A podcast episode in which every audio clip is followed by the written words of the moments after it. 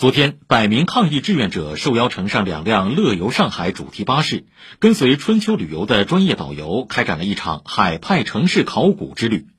一早出发的海派城市考古旅程中，游客被分成十个小分队，在两位纵队队长的带领下，乘上主题巴士，聆听不同海派城市考古点位上导游的串联讲解。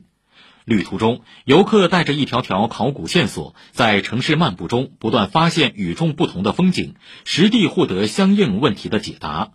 据了解，昨天推出的十条海派城市考古之旅，包括静雅武夷、文化之源、百年武康、胜利转移、城南往事、百年校园、水岸新颜、上海铁路、近代文脉、百年都市等。